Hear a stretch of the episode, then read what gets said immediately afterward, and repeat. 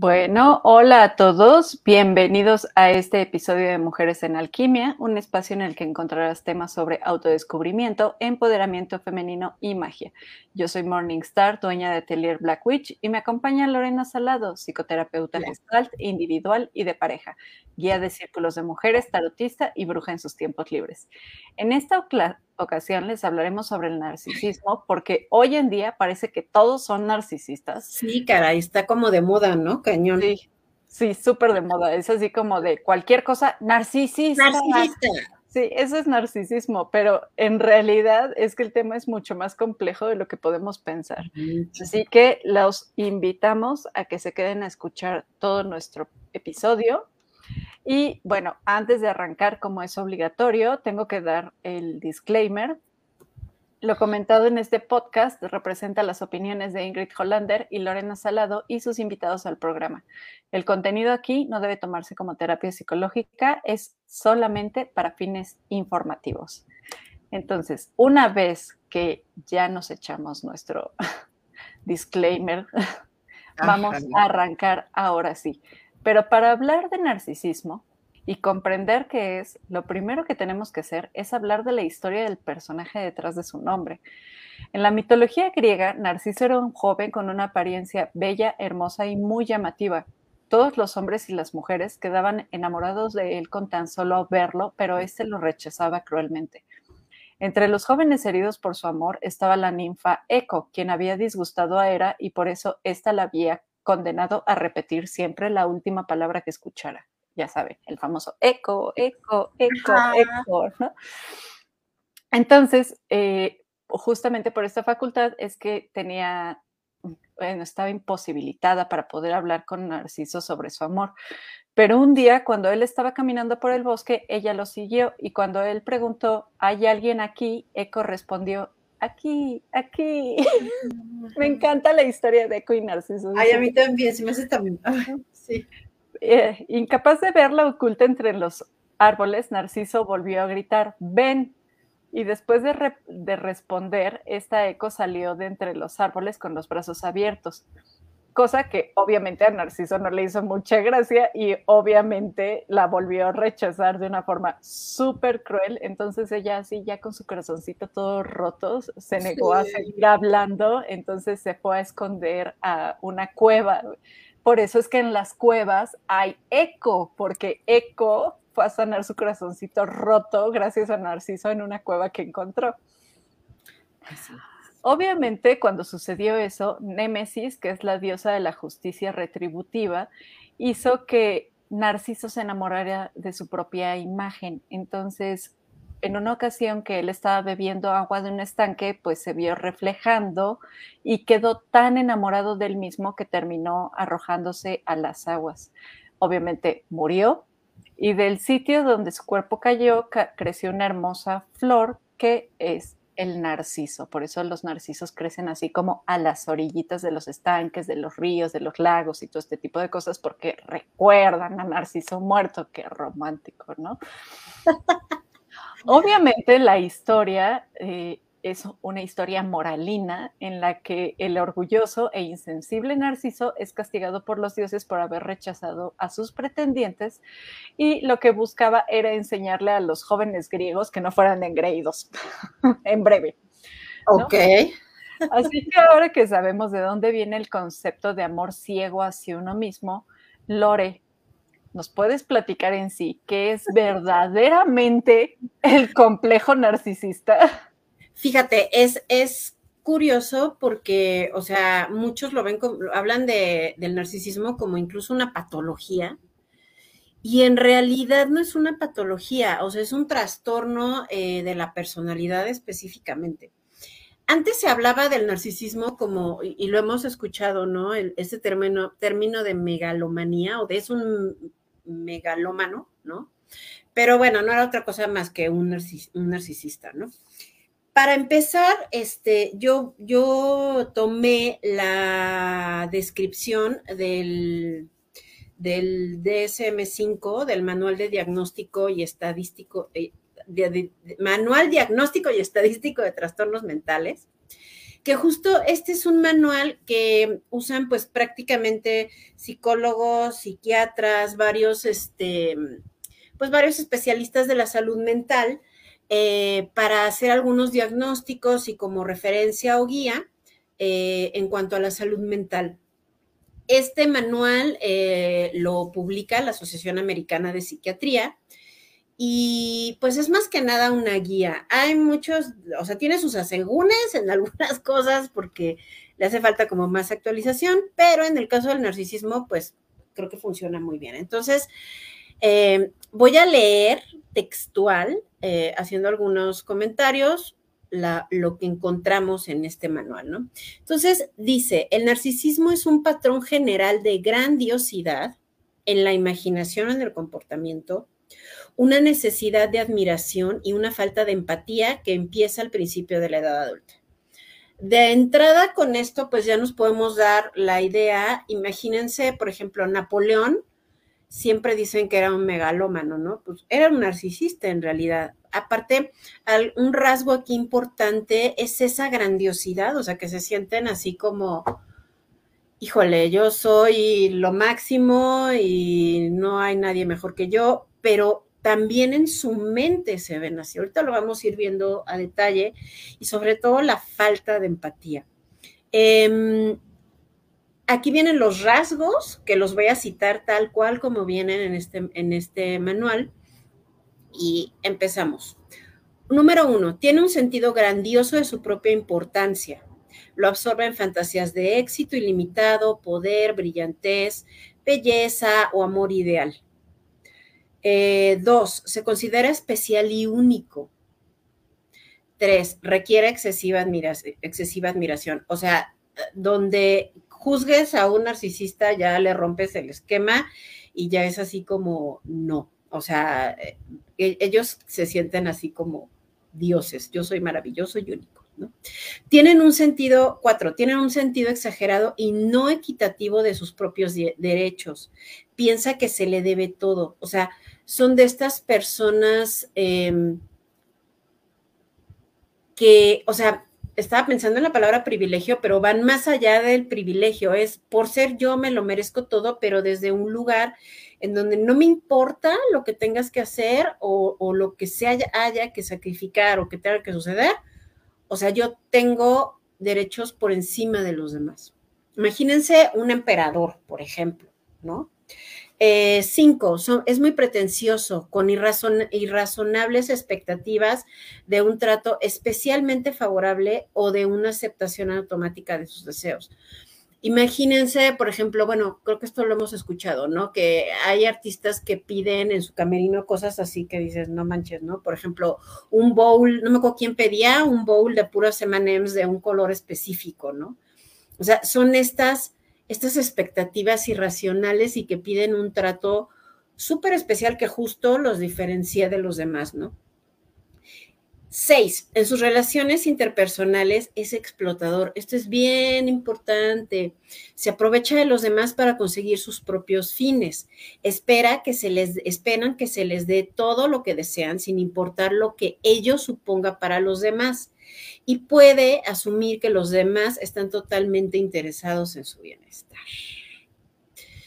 Em, o sea, básicamente las relaciones interpersonales tienen un objetivo utilitario para el narcisista. ¿Me sirves o no me sirves? Siete, carece de empatía y es reacio a reconocer o identificar las necesidades y sentimientos de los demás. Volvemos a lo mismo, o sea, es yo, yo, yo y solo lo que yo necesito. Ocho, es frecuentemente envidioso de los demás o cree que los demás le tienen envidia.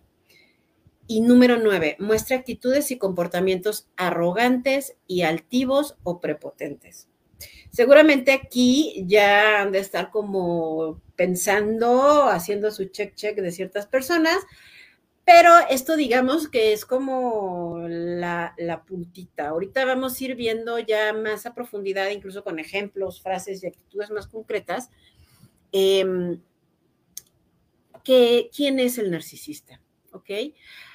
Ahora, ¿por qué alguien se vuelve narcisista? Esta es una pregunta bien, bien común y la realidad es que a ciencia cierta no tenemos em, pues como un patrón o una, o una situación que diga, por esto va a ser narcisista, ¿no? O sea, por ejemplo, en, los asesinos en serie o, en los psicópatas hay ciertos puntos que llevan hacia allá, aquí no necesariamente. Eh, pero sí podemos asociarlo con el entorno, la crianza, los patrones parentales que han interiorizado. Y algo que sí es bien, bien importante em, es que el, sí, sí se ha visto en varios estudios que tiene mucho que ver con estas crianzas muy privilegiadas, o sea, no hablo en cuestión económico o social, sino en cuestión de, de que se, le da un privilegio especial a, ese, a ese hijo en específico. Crianzas muy permisivas, donde no hay límites, donde hay sobreprotección, donde si el niño dice, ah, ahí está, lo que quieras y al precio que sea, ¿no? Este, y tiene que ver también con estas crianzas que desgraciadamente están muy de moda, que tienen que ver con, con evitarles eh, cualquier frustración. En el desarrollo de cualquier niño es fundamental que aprendan a aburrirse y a frustrarse, porque justo eso es lo que les da herramientas, pues, para poder más adelante, eh, pues, abrirse paso en la vida, ¿no? Em, además ver qué es el narcisismo, aquí yo eh, quise incluir, que de hecho hoy lo comentaba eh, con Morningstar, que justo en este, en, empiezas a ver y dices, no, es que para entender por qué el narcisismo es algo que, sobre todo ahorita que está muy de moda, es tan impactante y que se habla como, es que es lo peor, una relación narcisista y todo eso, pues necesitamos también entender cómo eh, este ciclo porque tiene un ciclo y tiene unas fases, o sea, sí hay como, como una, em, pues sí, una cierta logística, ¿no? Operativa en esto del narcisismo, que justo va llevando a que las personas vayan poco a poco eh, transformándose en personas con muy poca autoestima, que se va destruyendo muchísimos aspectos de su salud mental, incluso a veces hasta física, y que no es un juego el tema del narcisismo, o sea, porque puede ir mermando, incluso llegar hasta que hasta llevar a ciertas personas al suicidio o al estrés postraumático. O sea, el, el narcisismo es un abuso, es violencia y puede ser un trauma. Entonces, pues no estamos hablando como de cualquier cosa, ¿no, Mana? No, en realidad, o sea, sí es muchísimo más complejo el narcisismo de lo que cree, de lo que creemos, o del el término que solemos decir de eres ególatra o esto, aquello. Y sí, efectivamente hay fases también para identificar a un narcisista, ¿no? En particular son cuatro fases de las que vamos a hablar aquí. La primera de ellas es el bombardeo de amor o la idealización ya que es un buen ejemplo de cómo muchas relaciones de pareja que parecen idílicas en realidad esconden comportamientos o actitudes que pueden ser muy nocivas. El término como tal fue acuñado por primera vez en los años 70 para describir una de las estrategias de manipulación que utilizaban grupos como sectas coercitivas, o sea, dense cuenta del, grado de lo que estamos viene? hablando. ¿no? O sea, estamos hablando de que el bombardeo de amor lo utilizaban sectas tipo la que aconteció en Guaco, en donde te hacen sentir como parte de una comunidad y se te genera como toda esta idea de un entorno favorable. Incluso, ¿sabes qué? Ahorita justo, ay, no me acuerdo del nombre de este mono que se hacía llamar, bueno, que supuestamente era un super gurú, que, que, que incluso tuvo demandas por abuso sexual acá en Cancún que justo lo que hacía es que eh, hacía unos retiros carísimos, ahora sí que carísimos en Cancún, y, que justo buscaba mujeres que estuvieran pasando por ciertas crisis existenciales y a partir de esa vulnerabilidad, este, atacaba, ¿no? Como Hacerlas sentir queridas, ¿no? Sí, son depredadores, verdaderamente. No me acuerdo cómo se llama este güey, a ver si ahorita me acuerdo, pero sí, justo es eso. Bueno, posteriormente esta expresión de bombardeo de amor ha sido llevada al terreno de las relaciones románticas, puesto que en ellas, especialmente las tóxicas, se llega a dar. Se trata efectivamente de una estrategia de manipulación que consiste en demostrar atención y afecto de forma muy insistente por medio de halagos, aprobaciones, regalos, detalles, etc., etc., etc. con la intención de conquistar a la pareja y ganarse su confianza. Es una de las armas más frecuentes que utilizan las personas con un perfil manipulador que tienen la intención de establecerse con un rol de autoridad respecto a la otra persona. Y esto suele desplegarse sobre todo en el comienzo de la relación, cuando el manipulador todavía no ha terminado de ganarse por completo el afecto y la confianza de su pareja. Una vez que ha alcanzado este objetivo inicial de conseguir una fachada de pareja perfecta, empieza obviamente a utilizar otro tipo de herramientas manipulativas como el chantaje emocional o el aislamiento incluso. De esta forma, el comportamiento que desea el otro se convierte en un juego de roles en donde la autoridad siempre la va a tener el manipulador.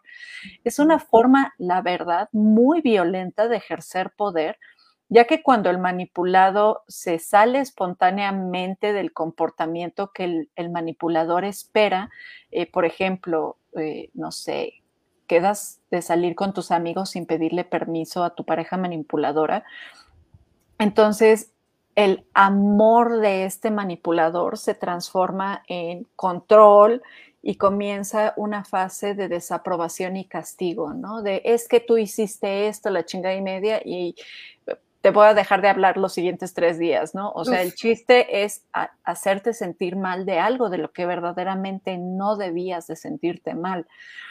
Esta etapa de bombardeo de amor es fundamental porque es justo un elemento en donde se empieza a generar confusión en la víctima y un enganche que no le permite poder abandonar la relación o poner límites.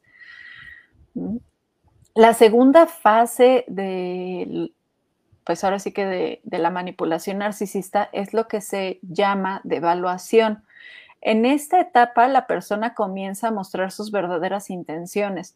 Puede comenzar con conductas pasivo-agresivas, victimizándose, haciendo gaslighting, chantajeando o manipulando ya de forma directa.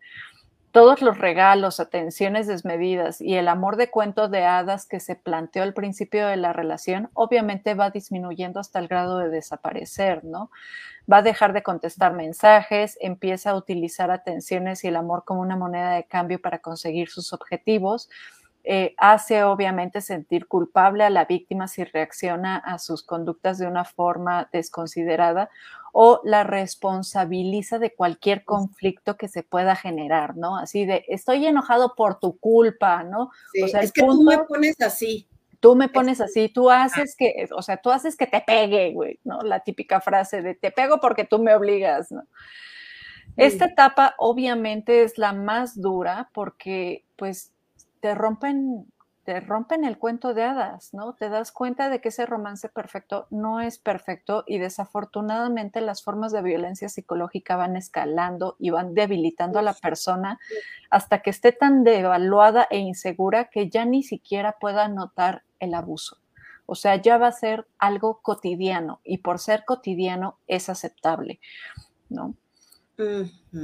La siguiente etapa es el descarte y bueno, en esta etapa el tiro de gracia es hacia la autoestima o reviviendo o generando un nuevo tipo de heridas, ¿no? especialmente la herida de abandono, que es realmente traumática por lo inesperado que puede llegar a ser y lo desconcertante, ¿no? que de repente de tener toda la atención, ya no tienes nada absolutamente nada. Entonces es una forma de aislarte emocionalmente, mentalmente y algunas veces hasta el aislamiento se, convierte en algo físico, ¿no? Eh, llegado a este momento, el individuo manipulador abandona a su pareja sin explicaciones ni conversaciones finales. Simplemente aplica el ghost, el gosteo, o sea, deja de hablar, de responder, no hay disculpas ni motivos. Sí, simplemente descarta a su pareja. ¿Por qué? Porque la pareja es una herramienta. Me sirves hasta cierto punto y ya que no me sirves, bye, ¿no? Obviamente va a buscar el momento ideal para hacer este descarte y esperará a que su víctima o su pareja actual se encuentre en un muy mal momento o escogerá fechas importantes como un cumpleaños, una fecha especial o incluso el aniversario. O sea, hay narcisistas tan culeros que el día de tu aniversario te piden el divorcio. O sea, y es un golpe bajo al final de cuentas, ¿no? Porque lo que están buscando es generar que un buen recuerdo se convierta en algo muy malo. La víctima obviamente se va a sentir muy confundida y desorientada hacia este tipo de, pues, de acción. El dolor que siente obviamente, pues, aunque es indescriptible, ya está tan asimilado que es como de, ah, sí, ¿no? O sea, ya son como robotcitos, ¿no? De, ah, bueno, sí, es mi culpa que me estés pidiendo el divorcio el día de nuestro aniversario cuando reservamos una mesa en el restaurante más caro de la ciudad, güey. Sí, lo comprendo porque es mi culpa. Este, y pues obviamente esto también se debe a que la autoestima ya ha quedado destrozada por completo. Esta etapa eh, también es muy importante mencionar que es cuando se genera la disonancia cognitiva, y antes de seguir avanzando, me gustaría explicarles este término. En psicología, el término disonancia cognitiva hace referencia a la tensión o desarmonía interna del sistema de ideas, creencias y emociones que percibe una persona que tiene al mismo tiempo dos pensamientos que están en conflicto o por un comportamiento que entra en conflicto con sus creencias. En, otra, en otras palabras, piensas algo pero haces otra cosa. Exactamente. tal cual. O sea, el engaño y la manipulación han sido tan profundos que aceptar la maldad esencial del narcisista no es posible y es más sencillo cargar con la responsabilidad de lo ocurrido sobre uno mismo. En otras palabras, es mi culpa. Siempre ha sido mi culpa. Claro, o sea, y, esta eh, disociación cognitiva, este, es cuando tú dices, o sea, que pasa mucho, ¿no? De, es que yo sé que está mal, yo sé que esto no debería de ser, va en contra de mis valores, esto me hace sentir mal, pero no puedo tomar las acciones, por ejemplo, para salirme de esa relación, para poner un límite. Eso justo es la disonancia cognitiva, que es algo bien peligroso y bien fuerte, sobre todo en este tipo de relaciones, y que es bien importante explicarlo porque muchas veces no entendemos por qué la gente no, no puede eh, dejar esas relaciones y en realidad se hace toda una, como lo vimos, hace todo, como toda una preparación de la víctima, ¿no? Un poco robando un poquito el término de grooming de, de, los abusadores o depredadores este, de niños, ¿no? Sexuales de niños, pero justo van como lavándote el, haciéndote un lavado de cerebro, ¿no? Sí, y, o sea, Quisimos también, lo pensamos, incluir el grooming como una de estas fases, pero el grooming se utiliza más en materia de depredación sexual. Así es. Este, entonces, eh, también es un término muy mal empleado hoy en día, ¿no? Hay mucha gente por ahí de, es que ese güey me está haciendo grooming y no sé qué, y la fregada y media. No, señores, el grooming, bueno, no, chicos, chicas, chiques, los que nos estén escuchando, el grooming tiene una connotación sexual.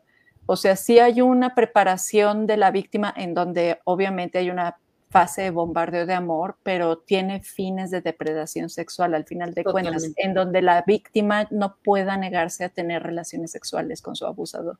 Claro, y aquí es un tema, acuérdense que aquí es un tema de poder y un tema eh, utilitario 100%. O sea, yo yo te voy a, a convencer o a enamorar, pero para que seas útil para mí, para que yo pueda utilizarte.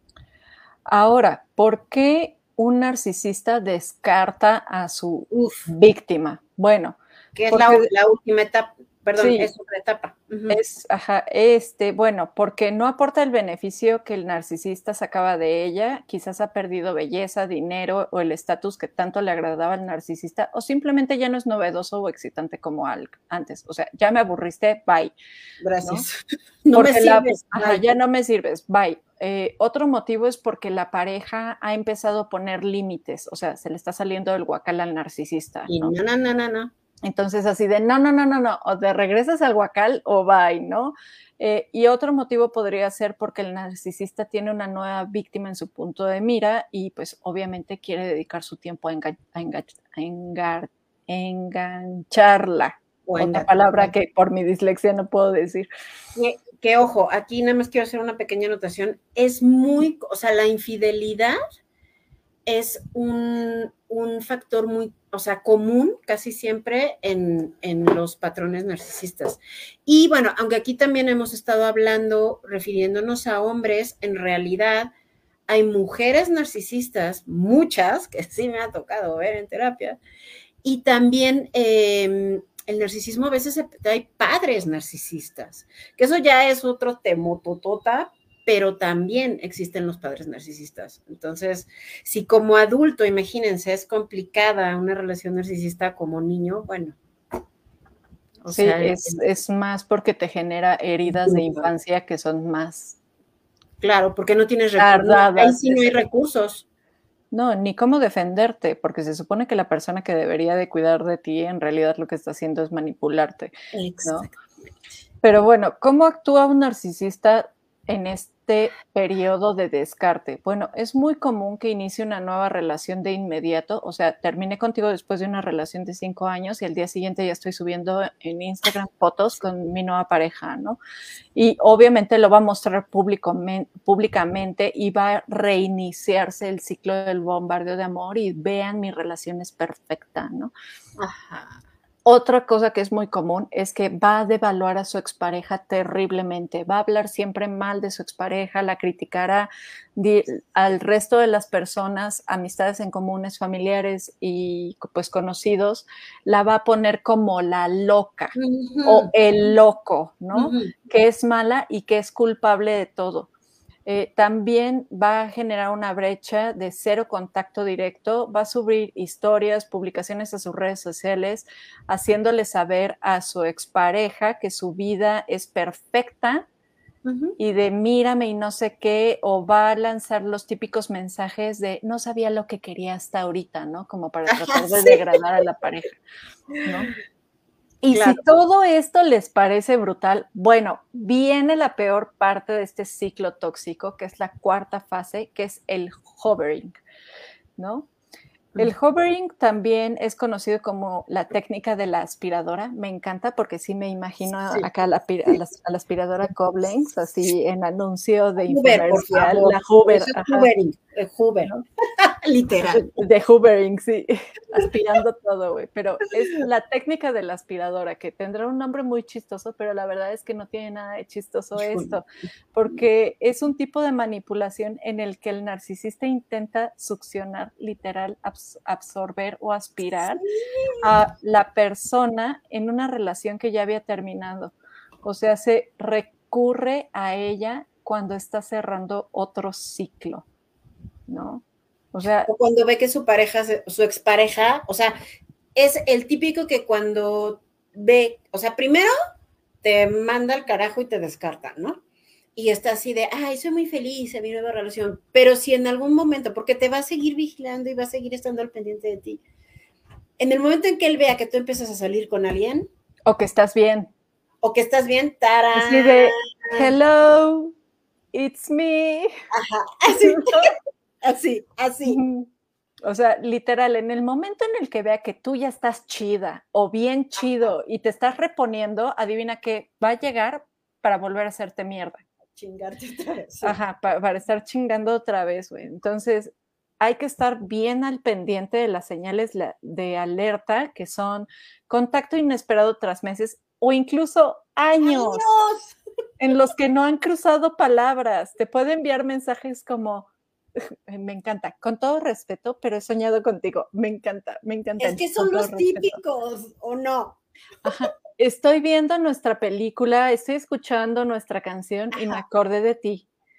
Ayer pasé por el lugar donde nos conocimos o por el restaurante donde celebrábamos nuestros aniversarios o la chingada y media. O preguntas así tan random como, oye, ¿qué fue del vestido rojo que te compré en Navidad, O sea, ese tipo de cosas así que tú dices, dude, llevas sin hablarme meses. ¿Qué fregados haces aquí, no? Y por favor, si eso sucede, apliquen la del meme de burbuja de, hola, adiós. es lo mejor que puede haber, porque si ustedes ya están bien o se sienten bien, no permitan que la persona que los destruyó y los hizo mierda vuelva a entrar en su vida, ¿no? Obviamente, al restablecer la comunicación, va a intentar convencer de que está arrepentido, a pesar de que en los meses o años anteriores no mostró ningún tipo de arrepentimiento. Todo lo contrario, estuvo subiendo fotos de sus 50 mil relaciones perfectas, ¿no? Va a tratar de volver a empezar el ciclo de bombardeo de amor, entonces te endulzará el oído con palabras de amor directas o repentinas, casi siempre acompañadas de promesas a futuro, ¿no? Así de no nos casamos, pero te juro que si me das otra oportunidad, ahora sí lo hacemos, ¿no? Claro, o eres el amor de mi vida, o... Ajá, o me di cuenta de que tú eras la mujer perfecta para mí después de que me acosté con 50 más, o ese tipo de cuestiones. Eh, obviamente va a buscar acercarte, acercarse a tu círculo cercano, para establecer contacto con tu familia y tus amigos y aplicarla de, güey, háblale de mí, dile que le extraño. Hola, doña, ¿cómo está suegrita? ¿No? Le traigo chocolates o ese tipo de cosas. Eh, lo, lo que es más interesante es que va a pretender que nunca sucedió nada. Y si intentas recordarle alguna situación mala o incómoda, no va ni a tratar de disculparse, seguramente lo va a negar, o sea, no se va a notar arrepentido. Eh, también va a haber como momentos en donde se va a victimizar de una forma absoluta. O sea, de repente él era el bueno de la película y tú vas a ser el malo. O sea, si la relación no funcionó anteriormente fue por tu culpa, pero si pones de tu parte ahora, puede que funcione chido, ¿no? Entonces, te va a chantajear con regalos, con detalles, eh, no sé, te va a mandar flores a tu trabajo o vas a llegar a tu casa y ya vas a tener el costal así de 20 kilos de comida para perro esperándote en la puerta, ¿no? O no lo sé, Obviamente siempre van a ser cosas muy vistosas. Tienes perros, ¿no? Ajá, contextos tienes un perro, entonces te va a mandar el costal de comida para perros, ¿no? No sé. O tienes gato y te va a mandar el costal de arena premium para gato, no lo sé. Pero van a ser como regalos así muy vistosos, muy así de a huevo lo va a ver, ¿no? Y todos lo van a ver. Y entonces va a llegar el señor de las flores con el ramo más grande de su oficina y entonces todos sus compañeros del trabajo le van a preguntar, ¿quién te está mandando eso? Eso y entonces obviamente lo que genera es una sensación de compromiso, ¿no? De híjole, o sea, qué pena, ¿no? Y pues también puede que te busque para pedirte ayuda en algo, así como de, güey, estoy bien estúpido en esto, necesito que tú me ayudes porque tú eres la que sabe cómo solucionar esto, ¿no? Entonces, o sea, estas son como las cuatro fases más importantes para detectar como, pues, a un narcisista dentro de una relación narcisista, pero ahora creo que es bueno que Lore nos puedas platicar también cómo identificar al narcisista, bueno, a la relación narcisista. Sí, o sea, cómo, cómo decir, ay, en la torre estoy con un narcisista, ¿no? Ahora, ojo, algo aquí bien importante en las, en las fases. Donde te puedes zafar más fácilmente es en la, en la fase del bombardeo de amor y en la devaluación, y incluso en el descarte. ¿Por qué? Porque en el hoovering ya estás tan manipulada y ya estás tan em, convencida, ¿no? Eh, incluso vas a sentirte como, te la va a vender como para que digas, ay, qué afortunada soy, regresó fulanito. O sea, que va a ser muy difícil poder poner un límite. No imposible, pero sí, sí se complica un poquito más, ¿no? Entonces, bueno, ya vimos en el manual em, algunos rasgos y actitudes, pero justo ahorita quiero ir como más a detalle. Entonces, hay algunas actitudes eh, que aquí sí ya pueden empezar a hacer su listita de check, check, check, ¿no? Este, el narcisista va a esperar de entrada, o sea, una completa disposición de ti.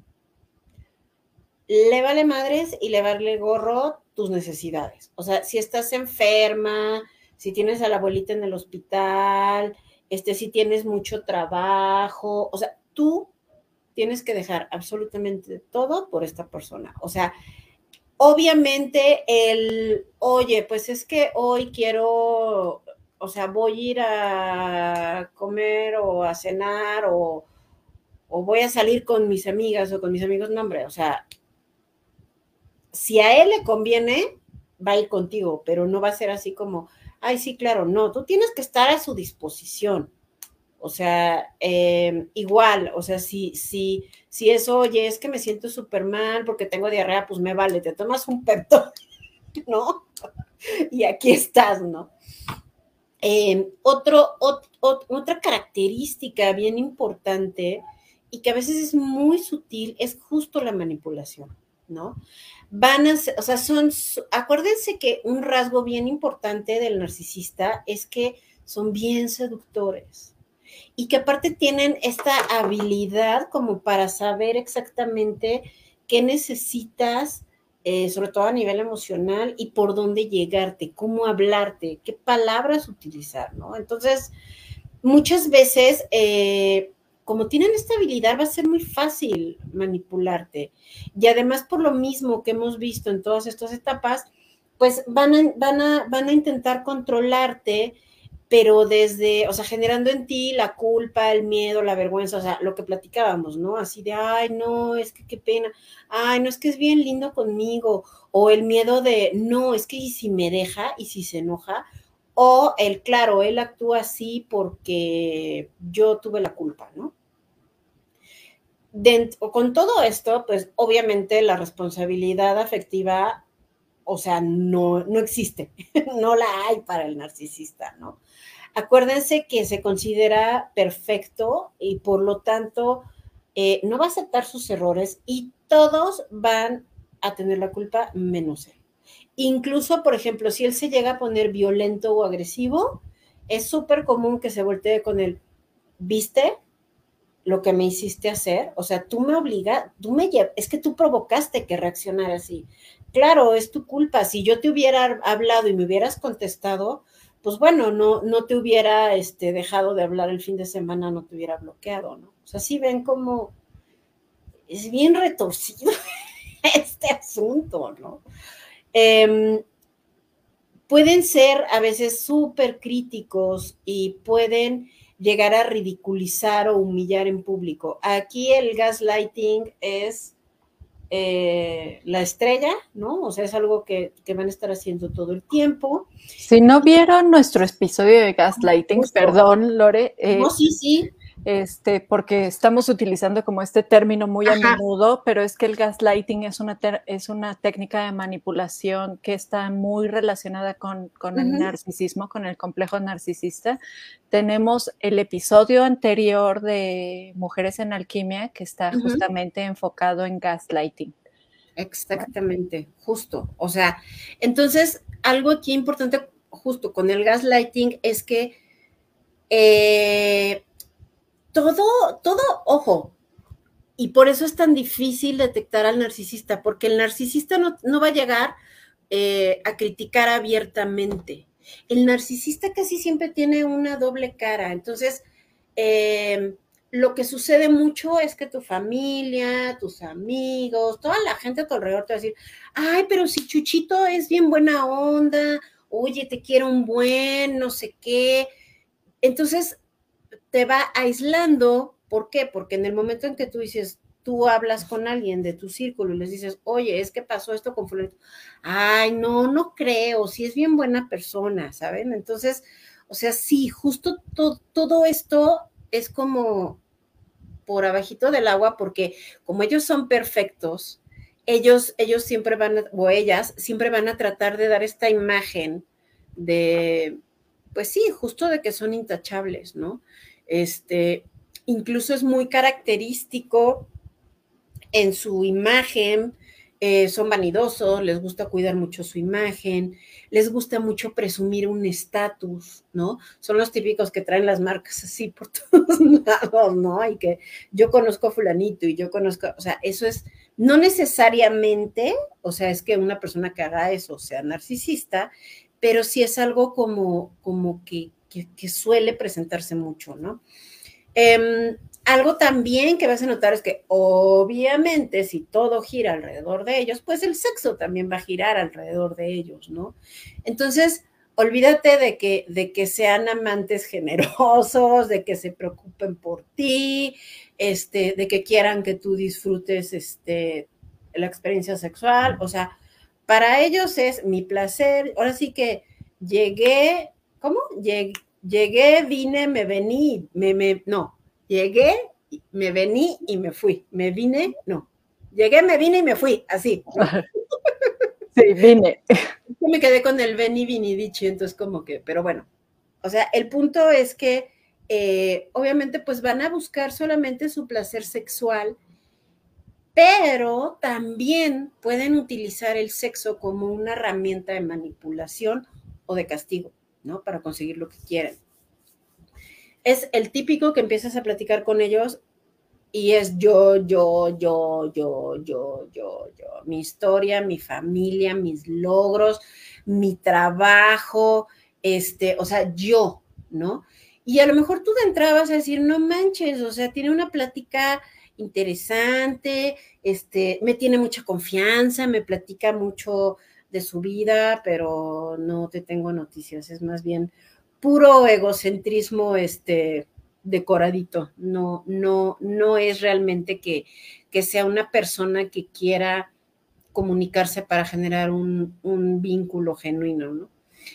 Em, si en algún momento tú lo contradices o le dices, es que esto está mal o estás en desacuerdo con algo, dependiendo de la situación, o sea, sobre todo si están, por ejemplo, en una reunión, es muy probable que le va a costar mucho disimular su incomodidad o su molestia, pero va a ser así como, de, ok, ¿no? Pero al final del día es algo que, bueno, o sea, les pone un cohete, no les gusta para nada.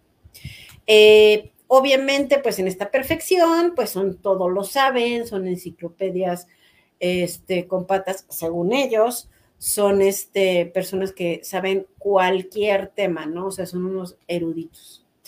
Entonces, em, pues sí, obviamente van a ver la manera, y aquí es donde también entra esta capacidad que tienen de, de, labia, ¿no? O sea, de darle la vuelta a las cosas, ¿no? Eh, y como lo mencionábamos hace rato, justo tienen esta habilidad de decirte justo lo que quieres que te diga. O sea, son súper hábiles para, para detectar los puntos débiles del otro. Y, y también, ojo, o sea, al final del día, pues como dicen en mi pueblo, la mierda flota, ¿no? Entonces, en algún momento se les va a escapar a lo mejor un trato inadecuado, o ser descorteses, o ser bruscos, ¿no? Y aunque van a tratar de, de, este, de disimularlo, pues, o sea, va a ser evidente en algún momento, ¿no? Y también eh, por esta, ajá.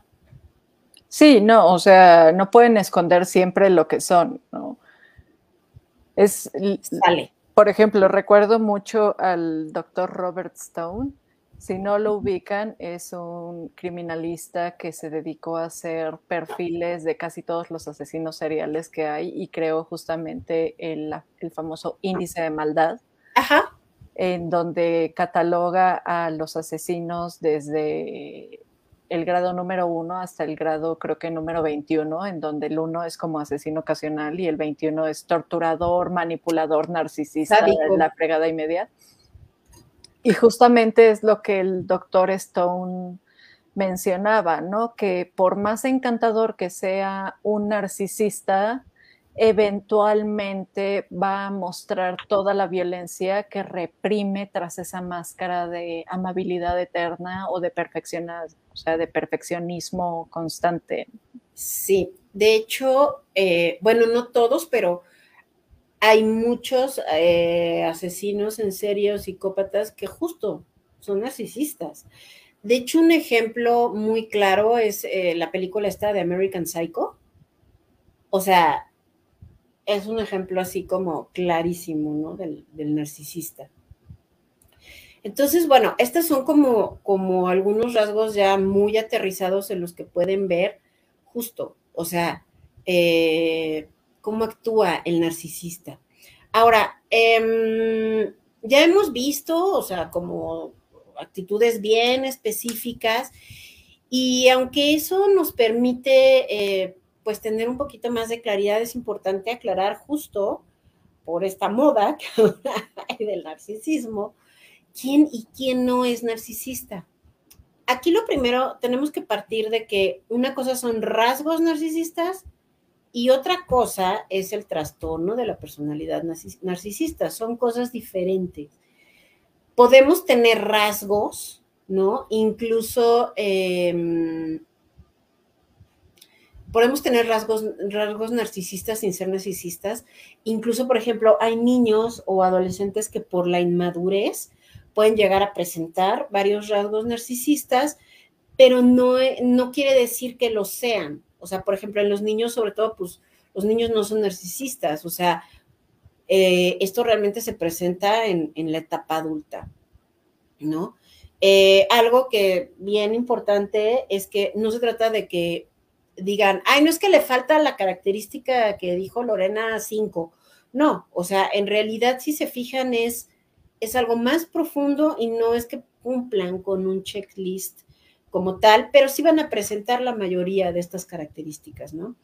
Entonces, a ver, los rasgos narcisistas son un patrón de personalidad, ¿ok? Es un patrón de comportamiento eh, y no necesariamente son problemáticos. Acuérdense que eh, la diferencia principal es el carácter utilitario en las relaciones para el narcisista, y la falta de empatía y la grandiosidad. Son como, es como lo principal. Entonces, una persona puede tener a lo mejor algunos rasgos narcisistas como una autoestima alta, este, que incluso hasta a veces dices, ay, pero no manches, te, te, puede caer medio mal, ¿no? Este, puede tener una necesidad eh, de reconocimiento y atención, pueden ser muy, muy ambiciosos, pueden tener metas eh, muy altas, ¿no? O, incluso de estas personas que tienen una seguridad y una confianza en sí mismo y en sus habilidades tremenda, ¿no? Pero eso no necesariamente em, implica que una persona, este, sea narcisista. ¿Por qué? Porque acuérdense que aquí hay etapas bien específicas eh, para el narcisismo y además hay un daño psicológico y emocional, o sea, bien, bien claro, ¿no? Eh, en este sentido, ¿cuáles son las consecuencias de vivir en una relación narcisista? La realidad es que son muchas, eh, y, son secuelas que de verdad pueden destruir la vida de una, de una persona. Así como hay grupos de sobrevivientes de abuso, ¿no? Eh, también hay grupos de... De, de, de un narcisista, me consta. Sí, ya pasamos por ahí. Me consta, sí, como hay tipos de estos círculos que se hacen de duelo o de, Exacto, apoyo, o de, o ese tipo de cosas, en serio, o sea, yo sé que, que quizás suena a chiste, pero sí hay grupos de sobrevivientes a parejas narcisistas. Justo, y es que, a ver, o sea, no, no se nos olvide que el narcisismo es una relación de abuso y de violencia. O sea, al final del día es un tipo de abuso y recalco, un tipo de violencia. Y esto tiene consecuencias devastadoras para las personas. O sea, nada más dentro de las, de las consecuencias. Estrés postraumático. Estamos bien acostumbrados a que el estrés postraumático es, o sea, siempre decimos, ok, es estrés postraumático por guerra, o por, o por violencia, o por una violación, o por esta, o sea, el, trauma no tiene que ver con el, el, evento en sí, sino tiene que ver con qué tanto puedes gestionar esa situación y que eso te deja como en un estado de alarma permanente, ¿no? Eh, de emergencia. Entonces, o sea, empezando por ahí, ¿no? Em, obviamente una hipervigilancia, o sea, todo el tiempo están como pendientes de no hacer enojar a nadie, de que ¿no? O sea, como al tiro siempre. La desconfianza en otros, obviamente la disminución grave o destrucción de la autoestima. También eh, por esta necesidad y manipulación y culpa y vergüenza y, eh, y, esta necesidad de satisfacer las exigencias del narcisista, las víctimas pueden tener incluso pensamientos obsesivos relacionados con, con su pareja narcisista, ¿no?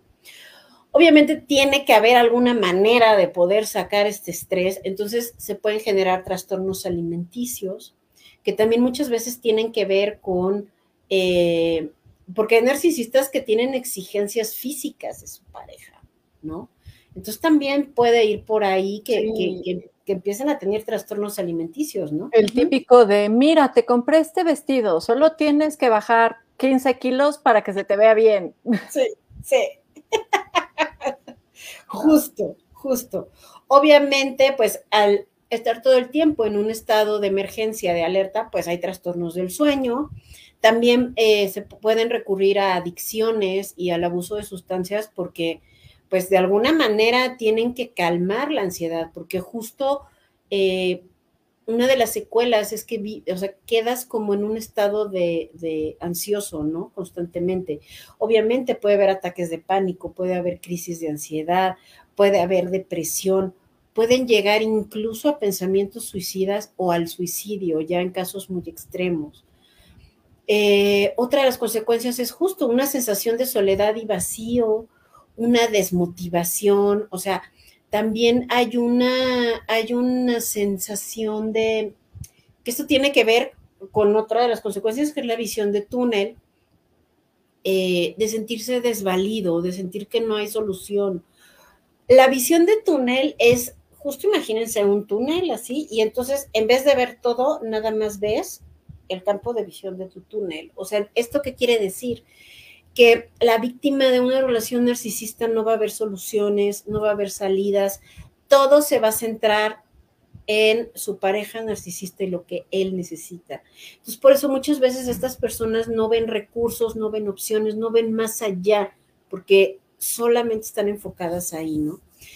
Cuando el narcisista se va, bueno, hay una sensación de pérdida irreparable, porque justo es como, no manches, pero todo el amor que me dio y ya no lo voy a volver a tener en la vida puede haber, que esta consecuencia también es muy, muy fuerte, una erosión de la propia personalidad. ¿Por qué? Porque va a tratar de cambiar y encajar para ser como su pareja se lo pida. Obviamente los sentimientos de culpa, em, ¿cómo se llama? Los, los, em, los, la confusión, em, el síndrome de indefensión adquirida, que quiere decir que pues ya, o sea, llega un momento en que pues ya ni te defiendes, ¿no? Ya no pones límites. Obviamente la disonancia cognitiva de la que ya hablamos, y creo que la más fuerte es la codependencia y el vínculo traumático.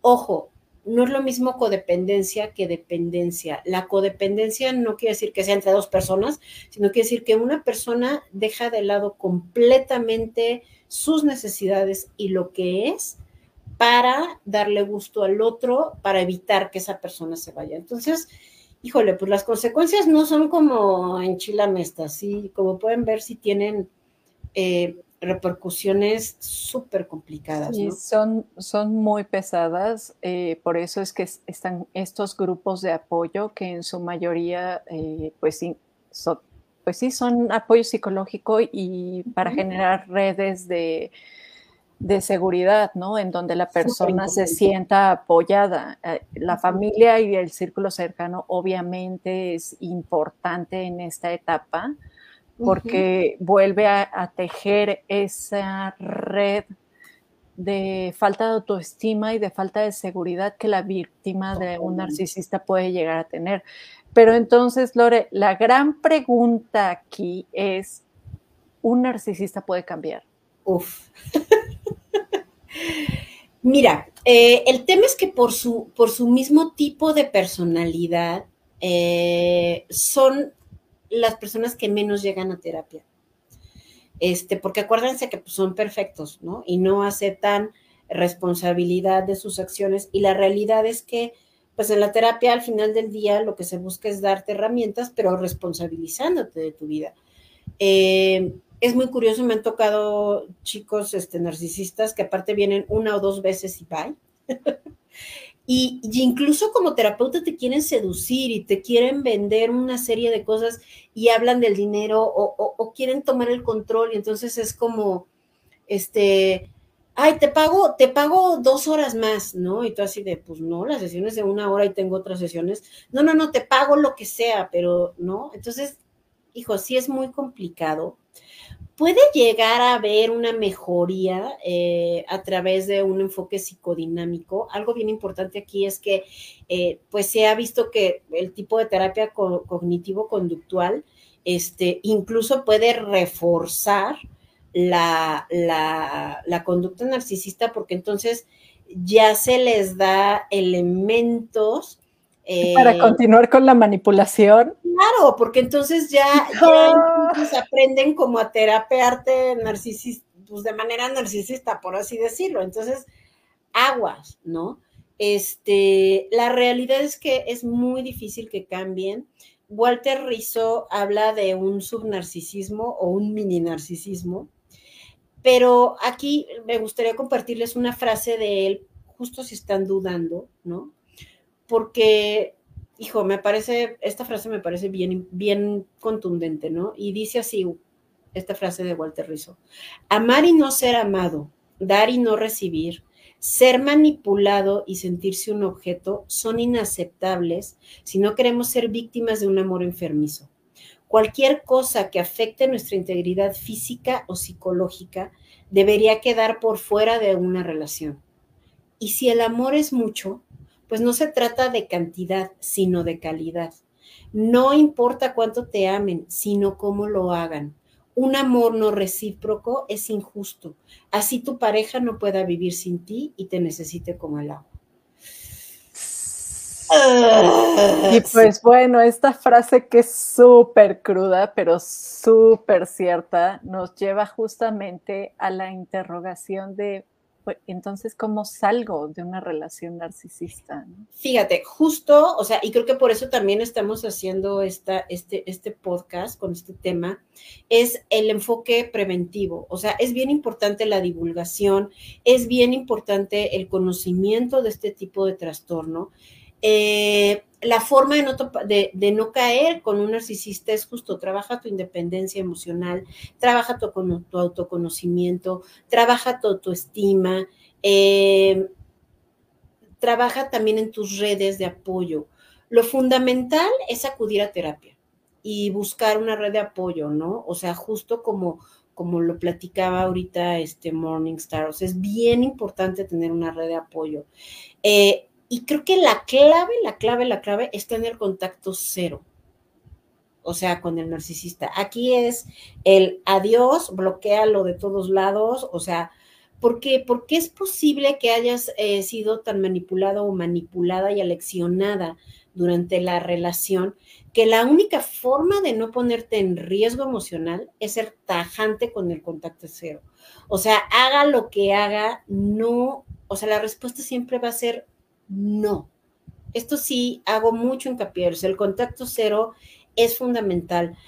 Eh, otro aspecto importante es la psicoeducación, o sea, infórmate de qué va el narcisismo. Hay muchos grupos y podcasts que te dan muy buena información del tema, les voy a dejar algunos enlaces.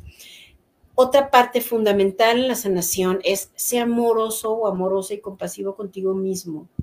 Si caíste en una relación de este tipo, no es tu culpa no sabías lo que hoy sabes del narcisismo y tus recursos eran diferentes. Y es muy probable que hayas estado en una situación muy vulnerable. Date mucho amor, apapáchate, comienza una nueva vida. Es una gran oportunidad de reencontrarte y reinvertarte. Y otro tip es busca un terapeuta que se especialice en el tema y que tenga experiencia en el trabajo con trauma y estrés, y estrés postraumático eh, que también tenga experiencia en relaciones de abuso y violencia psicológica. Y pues bueno, o sea, con lo que me gustaría cerrar estas recomendaciones es que justo recuerda que es, que es un proceso, pero que también es algo temporal y que al final pues vas a poder superar esta etapa, ¿no? Creo que tanto Morningstar como yo pues podemos ser, este, ¿cómo se llama? Ser este, pues testigos. testigos de que se puede. De que se puede. E involucra muchísimo trabajo, pero se puede, chavos. Así es. O sea, y como lo dijimos al principio, las relaciones narcisistas aplican tanto para hombres como para mujeres, como para todos. O sea, aquí sí. Jefes narcisistas, todo. Todos estamos susceptibles a encontrarnos con algún narcisista en algún momento de nuestra vida que va a tratar de manipularnos, ¿no?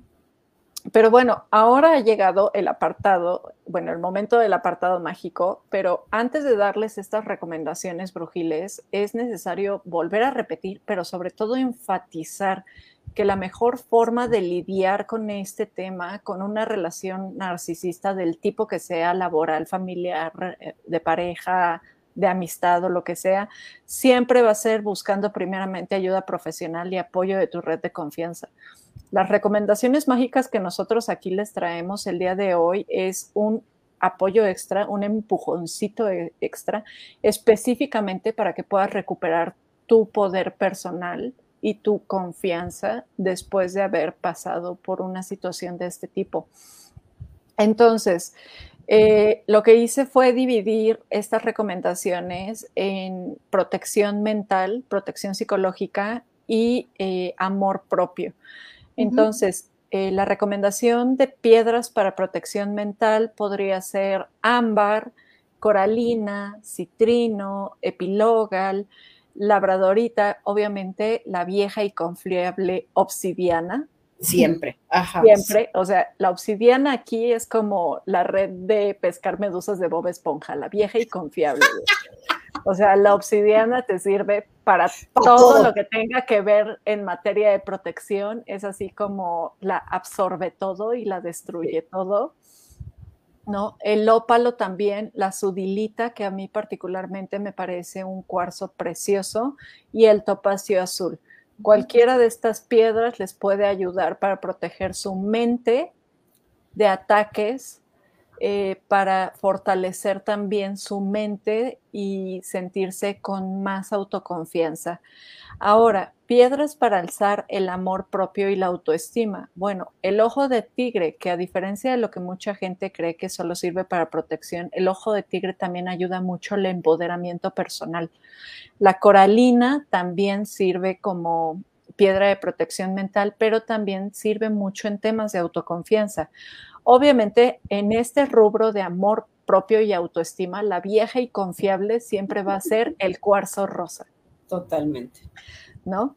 Eh, la amatista también entra en el apartado de la confianza y la selenita, que es una piedra lunar maravillosa que incluso le sirve para trabajos de, luna llena. Eh, ¿Por qué? Porque tiene una carga femenina no necesariamente de energía femenina, sino que manifiesta el amor maternal. Entonces nos llena desde dentro, nos, da como ese tipo de calidez que algunas veces necesitamos, ¿no? Como ese apapacho fuerte que mamá algunas veces te da. Eh, si quisieran hacerse un baño o un incienso casero o, no sé, prepararse a lo mejor un hidrolato o una alcoholatura para hacerse masajitos o este tipo de cuestiones, las hierbas de protección mental que les pueden servir es el abedul, el adonis, el ajo, el bambú, el clavel, el laurel y la vieja y confiable. Aquí es el romero. El romero es una hierba maestra en materia de protección, limpieza y purificación. Ahora, para hierbas de amor propio. Estas son ideales para que se hagan un incienso o las busquen ya en varitas de incienso preparadas o si pueden poner a hervir agua y echan estas flores, se hacen un agua florida así deliciosa para darse un baño de agua florida. Puede ser el jazmín, el pachuli, la albahaca y la vieja y confiable de esta sección de hierbas para amor propio y autoestima son los pétalos de rosa rosa. O sea, cualquier tono de rosa, pero tiene que ser rosa. No rojo, no amarillo, no morado, no nada de eso. Rosa. Rosa. ¿Ok? ¿Qué rituales pueden realizar para elevar su autoconfianza y su autoestima? Bueno, obviamente baños de miel para amor propio. Los baños de miel hacen que la atracción llegue a nosotros, la atracción en materia amorosa, ¿no? Pero Aquí lo, que vamos a hacer es consagrar la, la, miel no para un amor externo, sino para engrandecer nuestro amor interno. Eh, la magia con velas también puede ser como un gran incentivo aquí. Entonces, lo que vamos a hacer es conseguir una vela de color rosa. La vamos a ungir con aceite de rosas o de jazmín o de pachuli. El aceite de pachuli no se lo recomiendo porque es carísimo, de París. Pero el aceite de rosas es muy accesible. Y vamos a deshidratar los pétalos de rosas rosas, los vamos a triturar y con eso vamos a vestir la vela, ¿no? Y lo que vamos a hacer es intencionar esta vela para amor propio y autoestima. Esos serían nuestros consejos brujiles de esta noche. Desafortunadamente esta noche no tenemos meditación porque el tema era muy largo. Así es. Así que con esto terminamos nuestro episodio del día de hoy. Si hay algo que quieran compartirnos, etiquétenos en redes sociales con el hashtag Mujeres en Alquimia. De igual forma, los invitamos a seguirnos en nuestras redes sociales. Nos pueden encontrar en Facebook como Atelier Black Witch y Lorena Salado, psicoterapeuta. En YouTube estamos como Billón Podcast. Eh, nos pueden encontrar también con nuestro nombre de usuario que es WeAreBeyond666. En Instagram pueden encontrar a Lore como Lorena Salado Psicoterapeuta. Estamos nosotras como Mujeres en Alquimia y en Spotify o en cualquiera plataforma de podcasting de su preferencia nos pueden encontrar como Mujeres en Alquimia. Si les gusta nuestro contenido, los invitamos a que lo compartan, ya sean con sus amigos, con sus amigas, con sus primas, con sus primos, con sus hermanos, con sus madres, con sus padres. La verdad es que originalmente Mujeres en Alquimia estaba pensado como un espacio de empoderamiento femenino, pero nos hemos dado cuenta de que ya muchísimos de nuestros oyentes también es un público masculino que ha encontrado pues temas de interés. Entonces, aquí el contenido es para todos. Ustedes compártenlos. Ayúdenos a llegar a más personas que quieren saber sobre cómo evolucionar lo que sienten, pero sobre todo cómo lo sienten, ¿no? claro, y, perdón, y si justo en esta misma línea, si, si hay algún tema en específico que les gustaría eh, que tocáramos o que platicáramos, pues estamos en la mejor disposición, somos, este, somos materia dispuesta. Sí, cualquier inquietud que ustedes tengan, ya sean que lo dejen en los comentarios en cualquiera de las plataformas que manejamos y nosotros obviamente tomamos a consideración siempre todos sus comentarios.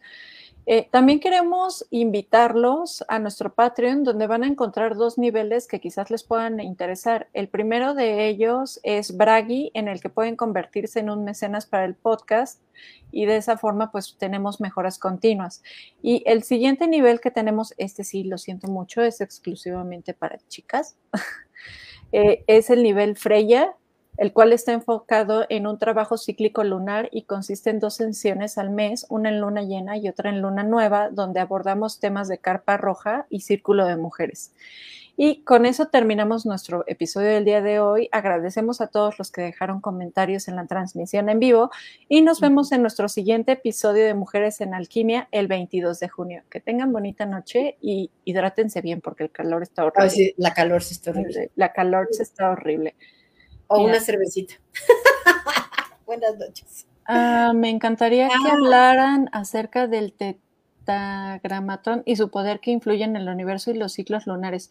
Claro que sí, Mauricio, podemos abordar ese tema, pero ese tema sería particularmente de otro de nuestros programas, que es From Hell, en donde hablamos exclusivamente de temas de ocultismo y brujería y de dudas así. Entonces, seguramente este lunes que viene, que nos toca transmisión en vivo de From Hell, podemos hablar de este tema que estás proponiendo.